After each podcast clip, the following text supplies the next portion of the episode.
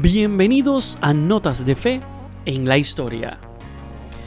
Estamos a nada de iniciar el Sínodo de los Obispos sobre la Sinodalidad, un encuentro importantísimo para nuestra iglesia en estos tiempos. Hoy te traigo algunos datos importantes sobre el término sínodo y cómo se ha desarrollado a través de la historia. Los sínodos tienen sus raíces en los concilios ecuménicos de la iglesia primitiva. El primer concilio de Nicea en el año 325 fue uno de los primeros ejemplos importantes de una reunión de obispos para discutir cuestiones teológicas y eclesiásticas. La palabra sínodo proviene del griego sínodos, que significa caminar juntos o reunión. Esto refleja el propósito de los sínodos, que los obispos y otros líderes de la iglesia se reúnan para discutir asuntos importantes. El Sínodo de los Obispos es una institución establecida en el 1965 durante el Concilio Vaticano II. Su objetivo principal es asesorar al Papa sobre cuestiones pastorales y doctrinales. Se reúne regularmente, aunque no con la misma frecuencia que un concilio ecuménico. Los sínodos incluyen a obispos, pero también pueden incluir a otros participantes como sacerdotes, religiosos y laicos. En los sínodos más recientes se ha hecho un esfuerzo por incluir una mayor representación de laicos y sobre todo mujeres. Los sínodos pueden ser extraordinarios y ordinarios. Los ordinarios se celebran regularmente, generalmente cada tres años, y tratan temas específicos. Los extraordinarios se convocan para abordar cuestiones urgentes o significativas y pueden incluir la participación de un número mayor de obispos. Antes de un sínodo se prepara un documento llamado Instrumentum Laboris, que sirve como base para las discusiones. Este documento se elabora a partir de las aportaciones de las diócesis y otras instancias de la Iglesia. El Papa preside el sínodo y tiene la autoridad final en la toma de decisiones, puede aceptar o rechazar las recomendaciones y conclusiones del sínodo.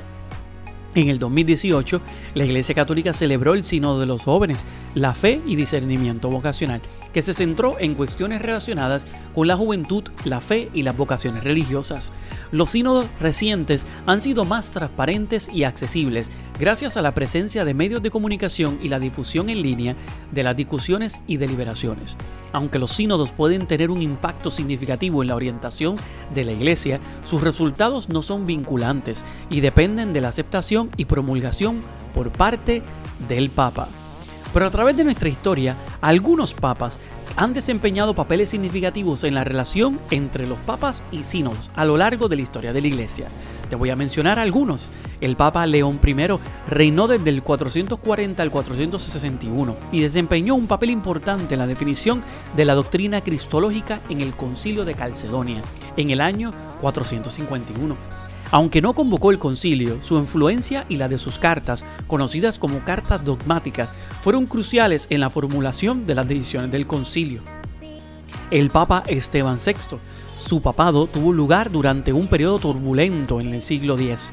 Reinó en el 896, convocó varios sínodos en Roma y tuvo un conflicto con el patriarca de Constantinopla, Que llevó a la excomunión mutua, que significa que ambos se excomulgaron de sus iglesias y ninguno era permitido en la otra.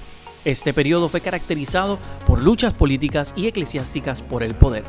El Papa Pío VI durante su pontificado, en el 1775 al 99, se enfrentó a desafíos importantes en Europa, incluida la Revolución Francesa. Convocó varios sínodos en un esfuerzo por hacer frente a los cambios políticos y sociales de la época. El Papa Pío IX reinó y su pontificado desde el 1846 hasta el 1878 y convocó el Concilio Vaticano I, que emitió la declaración de la infalibilidad del Papa. Este concilio fue significativo en la definición de la autoridad papal y el dogma católico. Y por último, el Papa Francisco. Francisco, desde su elección en el 2013, ha promovido un enfoque más colegial y sinodal en la Iglesia Católica.